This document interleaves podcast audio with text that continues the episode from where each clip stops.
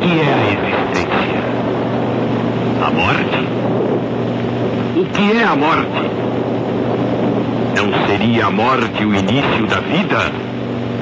Ou seria a vida o início da morte?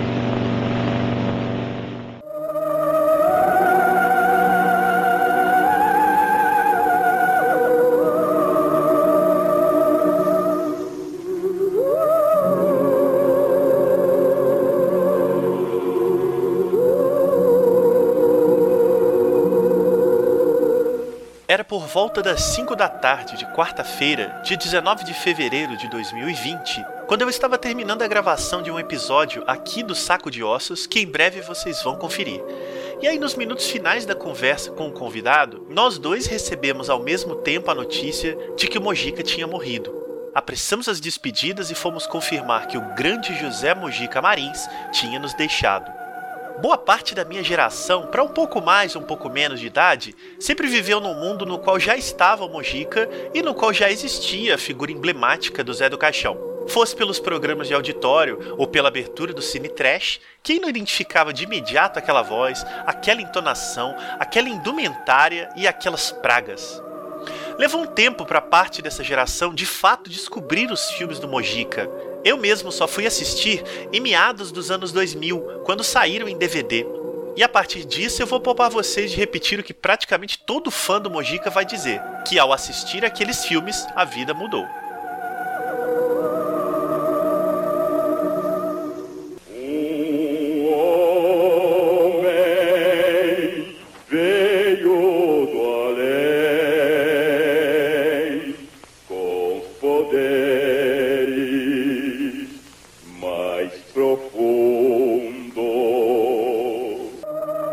Agora estamos no mundo sem José Mojica Marins. Ele se foi aos 83 anos. Ao mesmo tempo, estamos num mundo marcado pelo legado do Mojica, pela existência da maior parte dos seus filmes, pela constatação de que existiu aqui um dos maiores artistas do mundo, um dos mais radicais e transgressores e um dos mais apaixonados. Isso não é pouco, e principalmente, isso é eterno. Nome gravou-se profundo.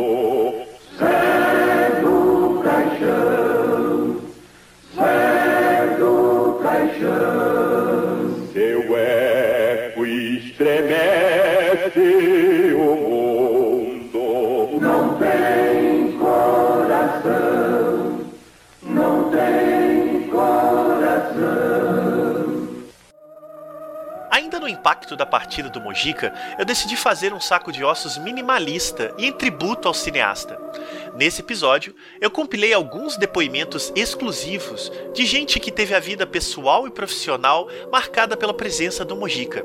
São breves comentários de pesquisadores, cineastas e quadrinistas que foram atravessados por esse sujeito único que foi e sempre será José Mojica Marins.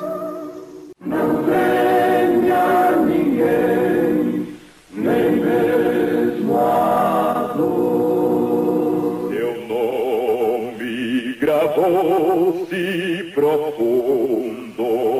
Zé do Caixão, Zé do Caixão. Zé do Caixão é brasileiro. Zé do Caixão é Zé. Não é Mister, não é Tanica, não é Steven, entende? Não. Zé do Caixão é Zé é nosso, é caboclo. Então isso é importante. Zé do Caixão é uma criação brasileira, é muito importante.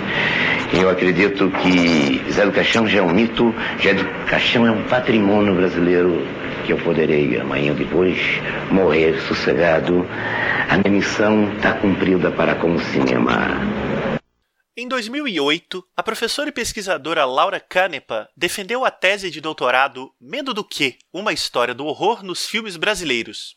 Naturalmente, o cinema do Mojica foi elemento primordial do trabalho da Laura, e até hoje ela legitima e sedimenta a importância do gênero na historiografia da produção brasileira.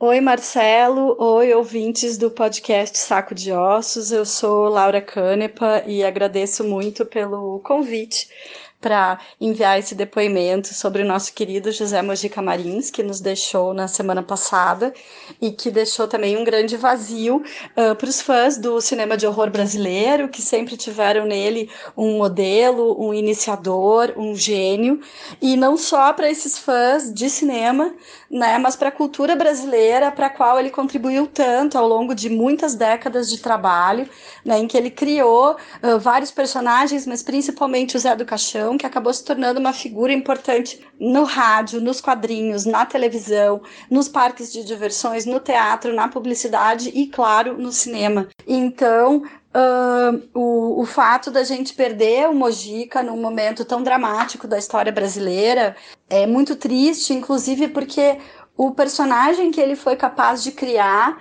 reunia e sintetizava muitas das contradições que continuam importantes para a gente entender o Brasil, né? Uh, ele era um vilão que encarnava esse lado autoritário, machista, uh, agressivo da, uh, de uma certa elite brasileira e não só da elite, né? E ao mesmo tempo ele encarnava uma esperança libertária, herética, até carnavalizada, que ajudava muito a gente a entender as contradições da nossa cultura e ele alcançou a criação desse personagem de maneira totalmente intuitiva e autêntica, né? Quer dizer, não foi um longo processo intelectual de estudo sobre a cultura brasileira que levou ele ao Zé do Caixão, mas uma intuição artística genial mesmo e uma capacidade de reunir pessoas e ideias e artistas em torno de uma expressão tão original, tão bacana. Então, claro, perder o Mojica é uma tristeza enorme e acredito que ele ainda tinha o que contribuir, tanto com os testemunhos de tudo que ele viu, quanto do que ele ainda era capaz de criar. Então, eu lamento muito e tenho certeza que todo mundo que está ouvindo também lamenta. É, uma coisa que me deixou surpresa e feliz foi uh, a quantidade de matérias jornalísticas, programas de televisão, plantões jornalísticos na TV que cobriram uh, as homenagens finais feitas ao Mojica, né, no Museu da Imagem e do Som, e depois no sepultamento, uh, e esse reconhecimento que a imprensa deu para ele, me parece alguma coisa que talvez nos ajude a fazer com que os filmes dele circulem mais, porque ele é uma figura muito conhecida pelas pessoas, mas os filmes dele que são tão interessantes, tão complexos, tão bem feitos, eles encontram uma resistência maior para serem exibidos na televisão, uh, em mostras de filmes e tudo mais, porque eram filmes feitos, muitos deles num sistema bastante precário, uh, de modo artesanal, né, com poucos recursos, e isso às vezes é visto com uma certa resistência por quem espera um cinema mais convencional, de uma produção entre mil aspas aqui, mais profissional, como se entende o profissionalismo num certo tipo de uh, cinema brasileiro, né? Então o Mojica muitas vezes ele tem o talento dele pouco valorizado, mesmo por pessoas que são admiradoras da figura do Zé do Caixão. E acho que cabe a nós, né, que lidamos com pensar o cinema, divulgar o cinema, uh, produzir conhecimento sobre o cinema, acho que cabe a gente tentar fazer com que os filmes circulem mais. E a partir daí o pensamento do, do Mojica, que é um pensamento contraditório, um pensamento difícil da gente decifrar, ele uh, faça parte do debate sobre o cinema brasileiro, especialmente agora nesse momento em que a gente tem um revival né, do, do horror como um gênero importante na produção de filmes no Brasil. Acho que talvez nunca tenha sido tão importante quanto agora, em termos de aceitação da crítica, de debate acadêmico, mas foi muito mais popular no tempo do Mojica, pelo menos nas produções brasileiras. Então é um fenômeno que ainda está longe de ser esgotado, o trabalho dele, e uma figura que está longe de ser totalmente compreendida compreendida e eu espero que a gente continue falando muito no Mojica. Para mim, obviamente, ele foi fundamental quando eu decidi estudar a história do horror no cinema brasileiro.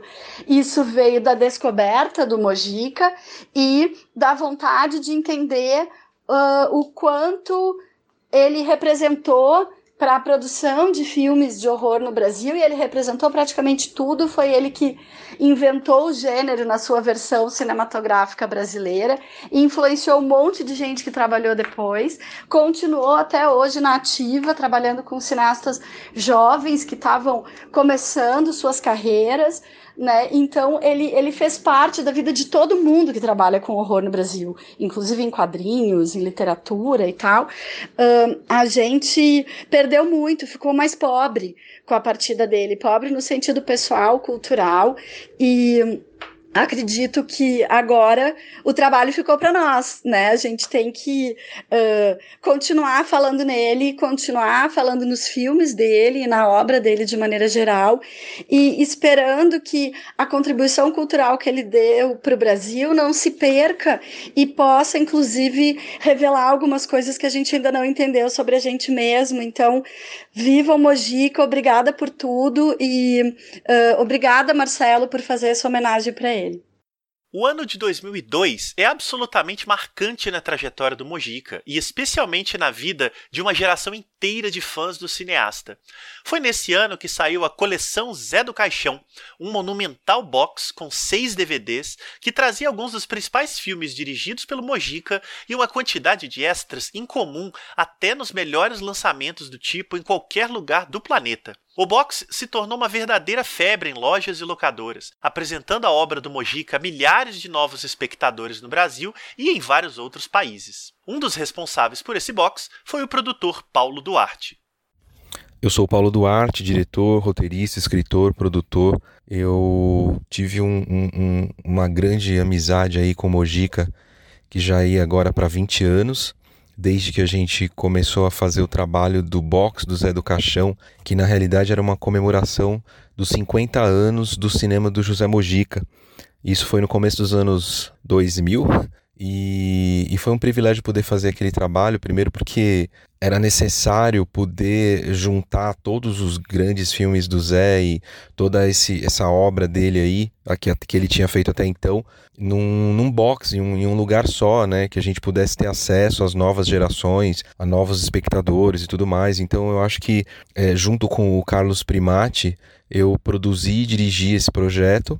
A gente teve carta branca ou cartão verde, enfim, cada um fala de um jeito, para poder fazer o trabalho da maneira que a gente quisesse. E a gente, até por conta da, da nossa, é, é, do nosso jeito aí, do nosso perfil como fã do Zé e, enfim, como cinéfilos, aficionados pela, pelo gênero terror e tudo, a gente acabou fazendo, enfim, do jeito que a gente queria e, e, com requintes de crueldade, no bom sentido, né? Então, assim, a gente conseguiu fazer um trabalho que estava na hora certa, porque a gente pegou muita gente que tinha trabalhado com, com o Mojica no momento em que, que eles estavam ainda é, é, vivos, que estavam assim em condições de dar é, entrevistas e tudo mais.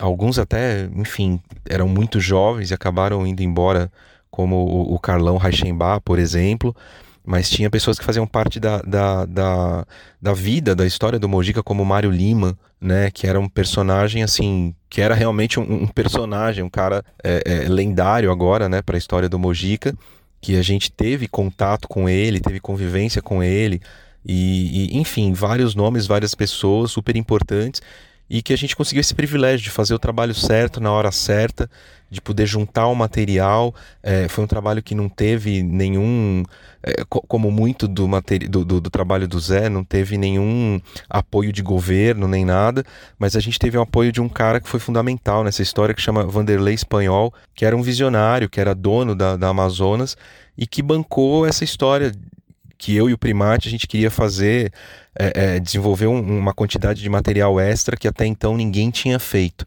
Então, assim, esse box, no final das contas, acabou virando um box lendário também, né? E ele ganhou já na saída um prêmio de melhor lançamento nacional pelos críticos, assim, na época tinha um prêmio chamado DVD Brasil. E, ele ganhou prêmio, tipo, Estados Unidos, Japão, Europa, enfim. E um dos maiores prêmios que eu recebi como profissional foi é, que eh, pediram né, é, é, para que o, os, esse, esse box fosse lançado no Japão e o, a única condição dos caras do Japão é que ele tivesse todo o material extra igual ao Brasil. Então realmente assim a gente ficou muito feliz Muita gente tem esse box até hoje, ele é uma referência. E a partir daí a gente teve um, uma história aí de amizade com o Mojica que durou muitos anos. O Mojica sempre uma pessoa muito amável, um cara que, é, é, para quem conhecia ele, é, era um cara super otimista, porque o Mojica quase sempre estava em situações é, muito né, complicadas de grana e tudo mais e digamos que assim a parte financeira nunca foi proporcional ao talento dele. E ele sempre estava otimista, sempre falava: Paulo, você vai ver que vai acontecer umas coisas maravilhosas e não sei o que. É, estou ótimo e coisas ótimas acontecerão. O Mojica tinha essa qualidade de sempre é, conseguir subverter as limitações. E ele não fazia isso só na, na, nos filmes, não, ele fazia isso na vida real também. E isso explica um pouco né, dele ser esse rei do marketing pessoal antes até dessa expressão ser popularizada. E ele sempre estava inventando algum fato novo, alguma situação, alguma coisa ali que fazia com que ele tivesse a atenção da mídia e acabasse realmente continuando dentro do, do, do, do imaginário popular o que faz com que agora, por exemplo, que depois da morte dele, na sequência já veio o carnaval, e uma coisa que me deixou muito feliz é, eu ter observado que muitas pessoas neste carnaval desse ano foram para o carnaval fantasiadas de Zé do Caixão de uma maneira a prestar esse tributo, essa homenagem para ele, o que de certa forma mostra realmente como ele estava no coração do povo. Recentemente eu tive a oportunidade de fazer a remasterização dos principais filmes dele e, e, é um processo que me deixou muito orgulhoso porque é meio que uma continuidade do trabalho que a gente começou lá atrás. É, existe um projeto aí, inclusive encabeçado pelo Paulo Sacramento, de que num futuro próximo, quando tiver condições né, para fazer, que seja feita o, o, o, a, o restauro dos filmes dele também. Então, assim, a gente faz o que é possível, mas a gente faz com que ele continue vivo. E isso que é o importante. Né? E sempre a gente vai fazer o que tiver no nosso alcance para manter o nome dele, a imagem dele, a figura dele, os filmes, enfim, o pacote completo, é, manter vivo. Né, e, e dar realmente essa longevidade para que ele, ao contrário de muitos outros artistas, não seja esquecido, porque eu tenho certeza que ele não vai ser. Recentemente eu encontrei uma foto que o próprio Mojica me deu dele dirigindo o filme Perversão e tem uma particularidade da foto que ele está atrás da câmera dirigindo o filme nu. Ele está pelado. E, e, isso eh, tem uma simbologia muito forte, assim, é uma imagem muito forte para mim, porque esse despojamento do cara diante da obra dele, do fazer cinema, é uma coisa extraordinária. Ele não precisou ir numa faculdade de cinema para ser uma faculdade de cinema e não precisou fazer nenhum tipo de curso para ser mestre, porque ele já nasceu mestre. E sem dúvida nenhuma, Mojica foi um gênio da raça. E eu acho que ele deve ser lembrado e reverenciado como tal, como o gênio que ele foi. Também responsável pelo box de DVDs do Mojica, o crítico e pesquisador Carlos Primati teve outras várias ações fundamentais no reconhecimento artístico do cineasta e na permanência de sua obra no imaginário da cultura brasileira. O Mojica foi uma pessoa que teve uma importância imensa, não só na minha carreira, mas na minha vida toda. Eu tive, por volta do, de uns 22 anos de idade, mais ou menos, eu tive o que eu considero hoje uma verdadeira epifania na minha vida, assim, uma coisa que foi muito transformadora para mim, que foi é, no momento que eu estava interessado em trabalhar é, escrevendo sobre cinema, mas eu já me via diante de uma espécie de crise, assim, tipo, pô, o que, que eu posso fazer de útil para essa atividade que eu gosto tanto, que é tanto cinema quanto escrever, quanto analisar, e eu temia é, uma certa mediocridade na, na minha vida. Isso ainda muito novo, né? E eu coloquei na cabeça que eu tinha que procurar o Zé do Caixão, procurar o, o José Mujica Marins e tentar de alguma maneira fazer um resgate da carreira dele. Era uma ideia presunçosa, absurda, sem muita é, base, era só um desejo mesmo, ingênuo e, e, e, quase que adolescente, apesar de eu já ter passado dos 20 anos. Mas uma série de coincidências incríveis, assim, que é, me impressionam até hoje, fez com que é, essa vontade meio estúpida, meio fora de, de, de, da razão, assim, acabasse se concretizando. É, eu conheci o Mojica, eu tive uma relação maravilhosa com ele, é, o que era um desejo assim de, de, de reverenciar uma, um, um mestre, um, um gênio do cinema de terror, de que naquele momento era pouquíssimo falado ainda, no começo dos anos 90, né? Ele vivia o pior ostracismo da carreira dele, que começou no início dos anos 80 e atravessou a década inteira, né? Foi o período que ele teve que fazer filme pornô para sobreviver, toda, todas essas coisas que já estão bastante exploradas, né? Então, quando eu cheguei ao Mojica, era, era um desejo de tentar organizar aquela obra, né? Eu sou um cara da pesquisa, acima de tudo, de tentar ordenar né, o, o que a pessoa realmente fez ou deixou de fazer e tal. É, e aquilo, cara, é, foi algo que é, me revelou tantas coisas que eu me vejo assim, mais de é, 25 anos depois, né? Mais da metade da minha vida eu dediquei a isso. E o Mojica continua sendo é, uma figura é, dominante e que eu gosto de falar isso. Às vezes eu demoro é, 10 anos, 15 anos para decifrar uma obra dele, para realmente entender e me sentir à vontade de falar sobre o que é A Meia-Noite Levarei Sua Alma, o que é o Ritual dos Sádicos, o que é o Exorcismo Negro, essas obras marcantes da, da carreira dele e que não à toa são clássicos que rompem barreiras, que são reverenciados mundo afora, né? Então, o, o, nosso papel de todo mundo que, que ama o cinema de horror, o Mojica, o cinema brasileiro, tudo isso é mostrar como isso transcende culturas e que o, o Mojica jamais sustentaria é, uma fama, uma adoração, até um, uma apreciação é, baseado apenas no exotismo e no ridículo que é o que as pessoas mais estúpidas defendem, né? Ah, ele é folclórico, ele é isso, ele é aquilo. Você não vai ficar desembolsando é, valores, né? E comprando produtos, comprando filmes importados, ou seja lá o que for, pelo exotismo. Então, é, esse apreço, essa adoração, esse carinho que a gente vê de fora para dentro, ou seja, os americanos, os europeus, os japoneses, né, que, que adoram o cinema do Mojica, eles é, não estão nessa pelo exotismo. Então nós brasileiros que tomo, estamos assim no, digamos, é, no olho do furacão, né, nós estamos vivenciando o fenômeno ou, ou vivenciamos por muito tempo, por quase 30 anos, é, a gente é, percebe que a força é, é, muito mais profunda, muito mais complexa. E o meu desafio, e eu tenho muito prazer com isso, para poder também colocar o Mojica no, no, num patamar de, de respeito, é, é decifrar essa complexidade e tentar falar da obra dele como a coisa mais importante. É, sempre quando uma figura pública muito notória morre, a gente tem a mesma constatação repetidas vezes, né? É, o ser humano acaba, mas a obra é, permanece e se perpetua. O Mujica foi muito estudado em vida, mas a obra dele vai continuar é, vivendo e talvez fortaleça ainda mais e a gente vai perceber que tem muitas camadas ainda a ser exploradas. E eu a nível pessoal falo bem da minha experiência eu demorei muito para me sentir minimamente à vontade para falar eu estou começando a entender o, o cinema e a força da, da capacidade de, de contar histórias que o Mojica tinha em 2019, o quadrinista José Aguiar defendeu a dissertação de mestrado O Estranho Mundo de Zé do Caixão por R.F. Luquete, Diálogos Multimídia e Hibridismo no Terror Brasileiro. O trabalho trazia à luz o principal parceiro de Mojica nos filmes dos anos 1970, o escritor e roteirista Rubens Francisco Luquete. Sobre a minha relação com José Mujica Marins, o famoso Zé do Caixão. Eu creio que eu conheci o personagem é, quando eu estava cuidando da casa do meu vizinho.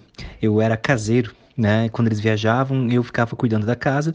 E num sábado à noite qualquer, a Rede Bandeirantes exibia um reprise do primeiro filme do, do Zé do Caixão, o A Meia-Noite Levarei Sua Alma. E foi uma coisa que me impactou demais, porque pela primeira vez eu vi um, um filme falado em português que me agradou, um filme que falava de coisas que eu acreditava, né? Eu acho que aquele tipo de terror, ele me parecia crível, mesmo eu sendo um adolescente, porque então, o, até então, o contato que eu tinha com o cinema nacional eram as pornochanchadas que eram exibidas, né? Aqueles reprises intermináveis de filmes que para mim soavam extremamente artificiais e que não falavam comigo. Tinha só aquela questão do erotismo que servia de apelo para que eu assistisse esses filmes, obviamente, mas eles, para mim, eles não, não diziam nada nada. Mas em compensação, quando vi aquela figura do Zé do Caixão, aquele personagem com aquela força, com toda aquela dramaticidade, canastrice e maestria no que ele estava fazendo, aqueles enquadramentos, aquele cinema quase expressionista às vezes, aquilo me impactou demais. Eu me apaixonei pelo personagem a partir de então. E com o passar dos anos eu comecei a colecionar os filmes, né? Fiz uma, um acervo pequenininho com os principais filmes dele, tive os DVDs, vi documentários, tive o prazer de estar presente no lançamento do livro Maldito, a primeira versão ainda nos anos 90, na Cinemateca de Curitiba, onde eu pude conhecer o Zé do Caixão. E bem nessa fase que eu estava descobrindo o trabalho dele junto com os meus amigos, que também faziam quadrinhos, e depois consegui encontrar com ele mais uma vez no lançamento do Encarnação do Demônio, também em Curitiba em 2008. Então tive contato pessoal muito rápido com ele, mas o que me impactou mesmo foi a sua obra, que eu sempre admirei e apresentei para várias pessoas que também se encantaram, é, para bem e para mal, é, com esse material. Acontece que é, alguns anos atrás eu fui trabalhar com meu parceiro, o Paulo Biscaia Filho, num projeto em homenagem ao Rubens Luchetti, que é um nome que eu sempre via presente nos créditos, mas eu que eu nunca tinha percebido que era um grande roteirista de quadrinhos, importantíssimo na construção da história do terror brasileiro. E só então eu fui me tocar de que ele realmente era a voz importante para organizar e talvez formalizar melhor o que foi o universo do Zé do Caixão, principalmente através de O Estranho Mundo de Zé do Caixão, né, que se tornou série de TV além do longa-metragem episódico e também teve uma série de quadrinhos que fizeram um sucesso tremendo. E esse material todo eu analisei na minha dissertação de mestrado, né, onde eu falo de hibridismo cultural.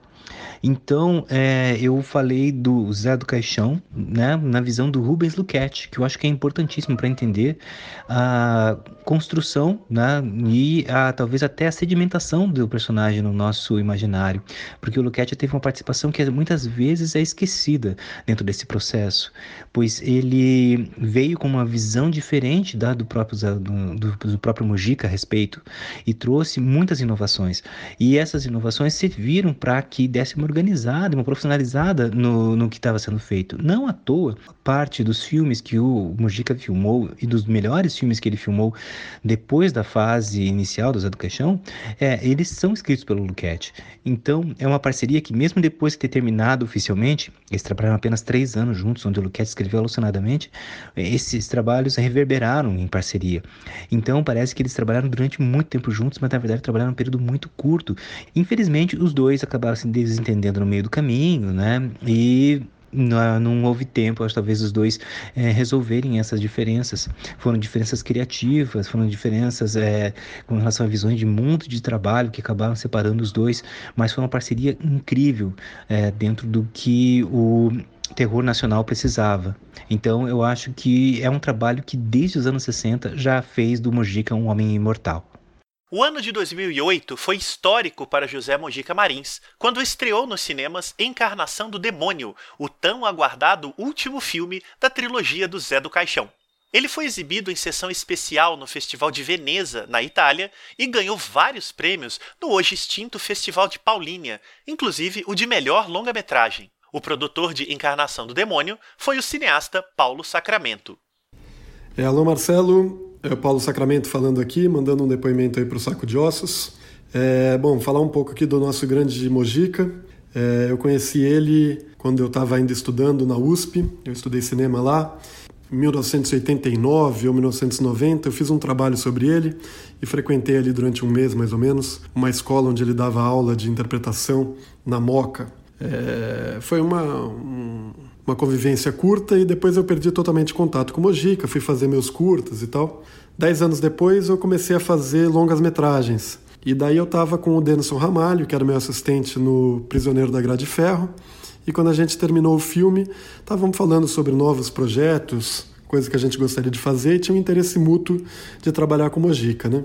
Eu estava produzindo, é, tinha feito além do meu filme, tinha produzido o Amarelo Manga e achei que, que eu poderia tentar produzir um filme do Mojica. A gente foi atrás dele, que foi super receptivo, né? E nessa época eu era muito amigo ali do Jário Ferreira, do Carlão Reichenbach, Ganzerla, enfim, todos muito fãs do Mojica, né? E que me entusiasmaram, me deram muita força para eu, eu ir adiante com, com essa ideia. Me lembro muito do Sganzella quando ele viu o projeto finalmente, assim que a gente tinha feito, que era um projeto diferente dos que se fazia na época, que normalmente a gente mandava encadernado com espiral, né? E a gente fez ao contrário, assim, a gente fez um, um projeto é, menorzinho, no tamanho de um livro, assim, encadernamos com capa dura de couro, mandamos gravar em vermelho, assim, na capa, né? É, encarnação do demônio e tal. E quando o Sganzella viu, ele me falou assim: Paulo, acho que agora o Mojica finalmente vai fazer de novo um filme de terror, né? Fazia 25 anos que ele não fazia um filme de terror. É, a gente teve a felicidade de, de, de, ter um reconhecimento, enfim, por aí, pelos júris, editais e tal. A gente conseguiu ganhar o edital de baixo orçamento, né? Era um estava claramente colocado ali que era um encontro de gerações realmente, assim a gente prestando nosso tributo e querendo trabalhar com com um cara de uma geração anterior que nos interessava muito.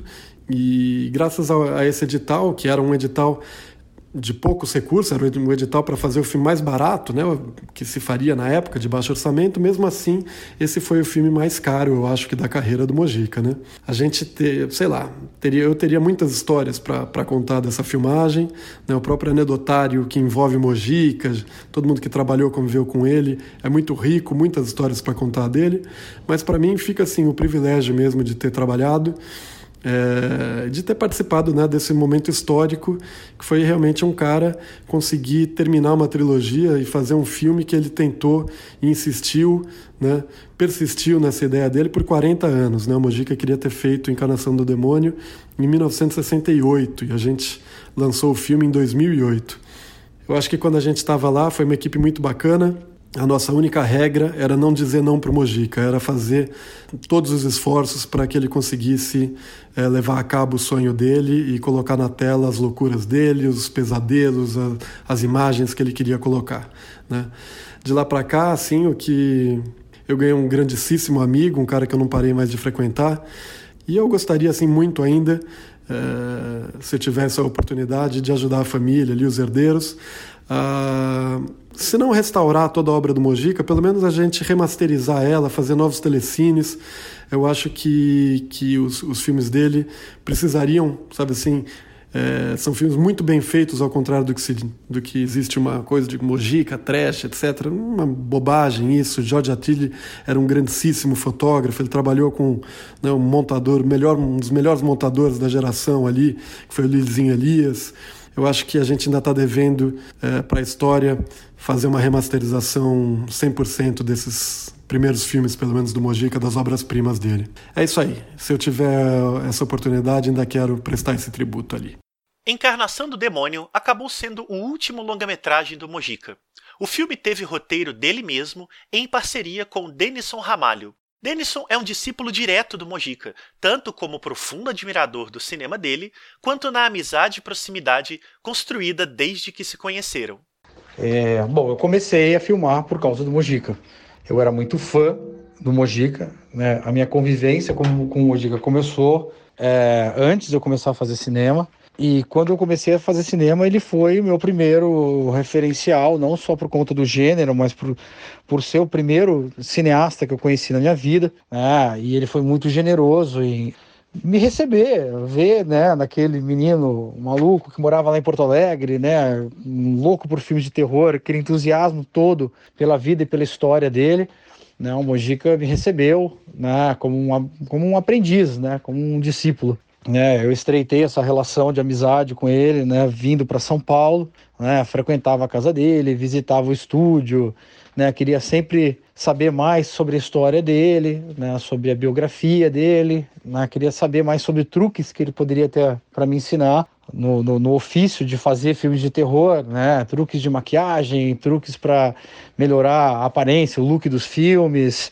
né, truques de câmera, alguns truques de câmera que ele me ensinou, usei no curta no Amor Só de Mãe, né, a coisa de rodar os atores uh, atuando de, de, de trás para frente, depois você é, é, inverte o filme e, e eles estão se movendo né, é, é de frente para trás, mas de um jeito meio estranho. Todas essas coisas eu aprendi, esses macetes eu aprendi com o Mojica, né? Depois fui aprender muito, muito mais coisas, filmando com ele mesmo, anos depois, o Encarnação do Demônio, que foi um filme muito importante na minha vida. Muita gente pergunta para mim, né, por que, que meu longa-metragem, meu primeiro longa-metragem saiu tão tarde na minha carreira, depois de tantos curtas que né, fizeram boas carreiras e tal. É, eu acho que tem duas razões importantes aí. Uma que eu decidi né, passar um tempo fora do Brasil estudando cinema, né, e outra foi porque eu dediquei né, quatro anos da minha vida a fazer acontecer o filme da volta do Zé do Caixão, né? A Encarnação do Demônio, que a gente filmou em 2006, é, entregou em 2008, né? A gente, digo, eu, o, né, o próprio Mojica, né? A, os irmãos, o Caio Fabiano Gulani e o Paulo Sacramento, produtor e montador do filme. Foi né, esse quinteto de pessoas e cérebros ali que se juntou e formou o núcleo duro que fez acontecer o Encarnação do Demônio, que foi né, a experiência mais é, escalafobética, sofrida e, e, e, das que eu mais tenho orgulho na minha carreira, porque certas coisas que a gente fez naquele filme não se faria mais uh, por aí, até por razões éticas, né? até por razões trabalhistas, de segurança. Né? Então foi uma grande aventura, cheia de riscos, né? Fazer Encarnação do Demônio.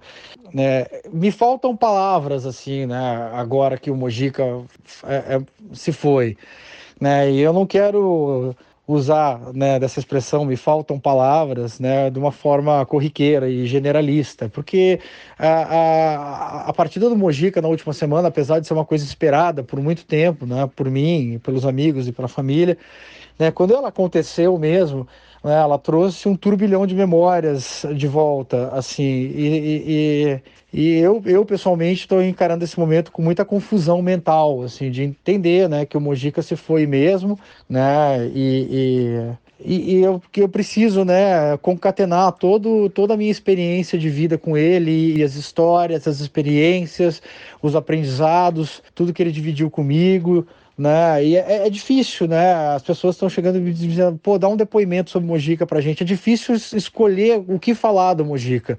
Eu acho que, né, nesse momento, tudo que eu posso dizer, né, é que o, o, o amor que o Mojica teve pelo cinema, né, e a generosidade com que ele, ele me brindou, a confiança com que ele me brindou ao, ao, me passar uma série de, de, de, conhecimentos e simplesmente me encorajar, né, a fazer cinema, né, é algo que, né, foi, foi, foi fundamental na, na, na, minha vida, na escolha da minha vocação, da minha profissão, né, então o Mojica é, é uma figura, é, é uma espécie de pedra fundamental ali, né, sobre a qual, né, assim como Cristo disse para São Pedro, você é a pedra fundamental sobre a qual eu erguerei a minha igreja, né? O Mojica foi a pedra fundamental sobre a qual eu ergui minha carreira, né? Um cara que se arriscou a fazer cinema de horror no Brasil, né? É, a, a, todo custo, né? De uma maneira inquebrantável, né? Ele é um grande exemplo, né? Para todo, para toda uma geração né, de, que, que o sucedeu aí de, de, de, cineastas, já quase duas gerações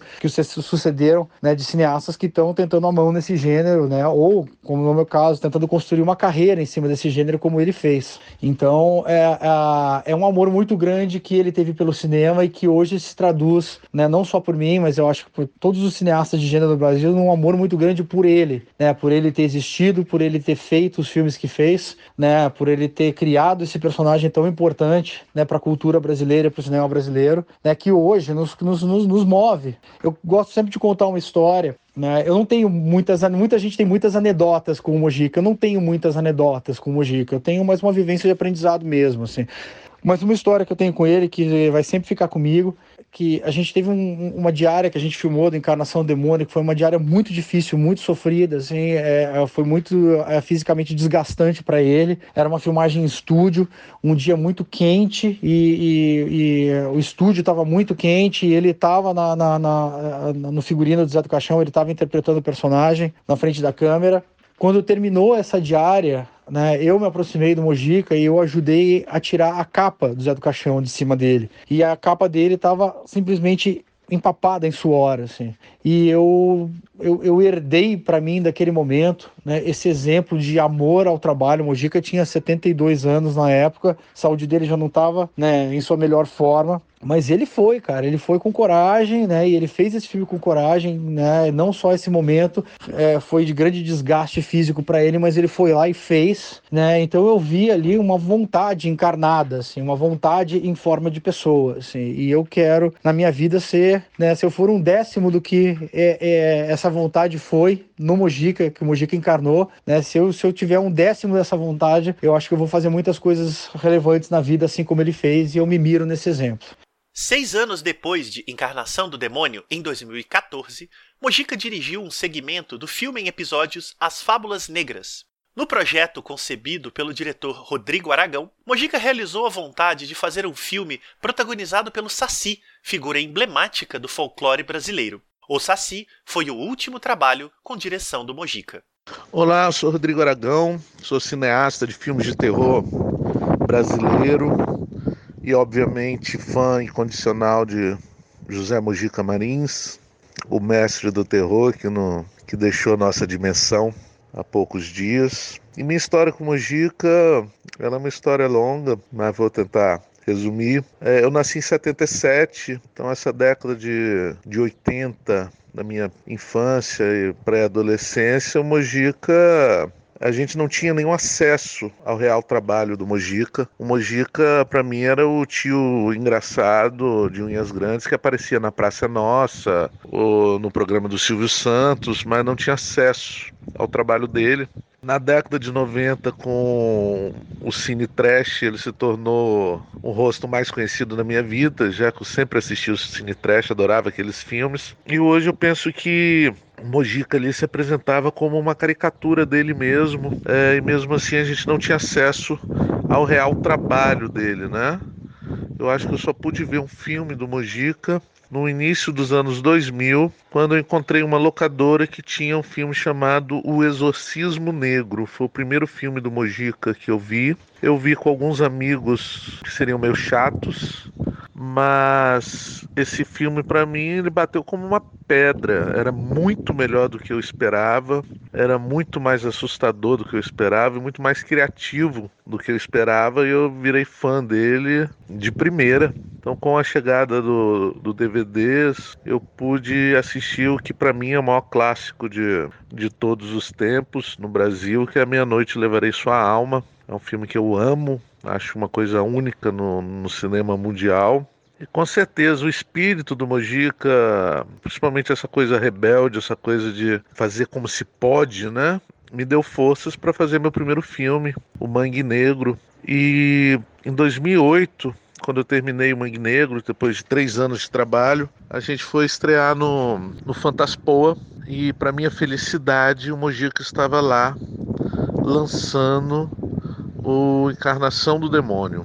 Primeira vez que eu vi ele ao vivo, a gente estava do lado de fora, ele saiu para fumar um cigarro. Eu sou meio é, tímido com essa coisa de abordar alguém, mas minha esposa não pensou duas vezes, foi imediatamente correndo para ele, falar que a gente gostava do trabalho dele. E o Mojica, de primeira, ele já foi super, super legal, assim, super receptivo. Deu parabéns pelo filme sem ter visto o filme. Que bom que tem alguém fazendo filme de terror. Ele sempre foi muito, muito carinhoso, muito acessível. Daí a gente começou a se encontrar em alguns festivais. É sempre ele com encarnação, alguma homenagem. E eu sempre fiquei muito honrado e ele sempre me tratou muito, muito bem assim.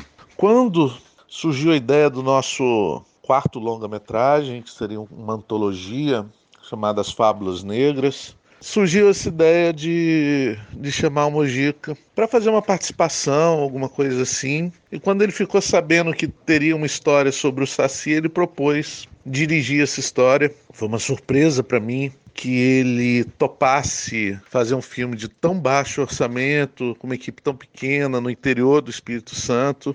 Ele foi passar dez dias, filmou, no, filmou fora do estúdio, a maioria dos dias, né, dentro de uma, de uma floresta mesmo. E isso é uma coisa que eu nunca vou esquecer, uma grande, grande oportunidade que eu tive na vida de ver um cara desse nível, com essa, com essa bagagem, com essa história, é, dirigindo filme de baixíssimo orçamento, se divertindo muito. E eu nunca vi uma equipe trabalhar pesado com um sorriso tão grande. Eu acho que a energia dele é contagiante, assim, deixa toda, toda a equipe muito feliz Para mim, uma coisa que me marcou bastante foi a questão da chegada do Mojica no Espírito Santo e a saída do Mojica dez dias depois. Era nítido para todo mundo assim que ele estava saindo dez anos mais jovem do que tinha chegado. Acho que a energia do, de um set, a energia do cinema, com certeza fazia bem ao corpo dele. Isso foi muito notório, assim. Acho que é um ser que vivia de cinema, vivia de arte. Então é um. Acho que é por isso que todo mundo chama ele tanto de mestre, né? E eu acho que ele é isso mesmo, é um mestre não só do cinema de terror, mas do cinema mundial, assim, é algo que o, todo brasileiro deveria ter muito orgulho ter nascido no mesmo país de José Mojica Marins. O que importa é fazer alguma coisa, mostrar alguma coisa. O importante, gente, é aparecer e não desaparecer. Quem não aparece, praticamente o final é um só: desaparece. Então temos que lutar sempre para que alguma coisa nossa fique. Uma palavra, uma imagem, ou quem sabe, um pedaço de trapo daquilo que nós vestimos, a nossa roupa, mas que fique como lembrança que nós passamos por algum lugar. Terra, inferno, céu, não importa, passamos. Que tudo na Terra tem uma razão de ser, entende? Então, se existe, é porque tem uma razão. E se eu existo, é porque tem uma razão, senão eu não estava aqui. Eu vou prosseguir os meus caminhos, naquilo que eu acho certo, ainda que sofra, é um problema meu. Se eu me satisfazer, é problema meu. Se eu sou um homem insatisfeito, é um problema meu. Entende? Estou partindo para o meu caminho, estou partindo da minha reta, tentando demonstrar, não interessa se é para o intelectual, se é para o analfabeto, para o ignorante. Sabe, o caixão é uma criação vinda de um pesadelo. Pode ser considerado um pesadelo até doentio. Isto aconteceu há tempos atrás, estando eu como um sonâmbulo, dormindo e acordado ao mesmo tempo, vi a imagem de Mujica ser arrastada, entende, para uma caverna, onde um homem sem rosto, de preto, puxava, levava e mostrava aquilo que eu não queria ver, o túmulo, a data da morte. Neste momento eu voltava a mim e já tinha na cabeça o personagem que viria a ser chamado hoje de Zé do Caixão.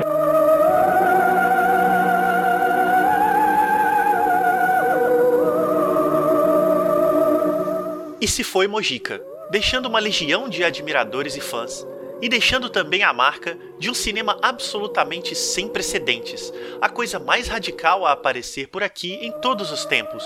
Como últimas palavras desse saco de ossos em homenagem a ele, eu deixo um trecho do documentário O Universo de Mojica Marins, feito em 1978 pelo Ivan Cardoso e desde então tributário ao grande mestre.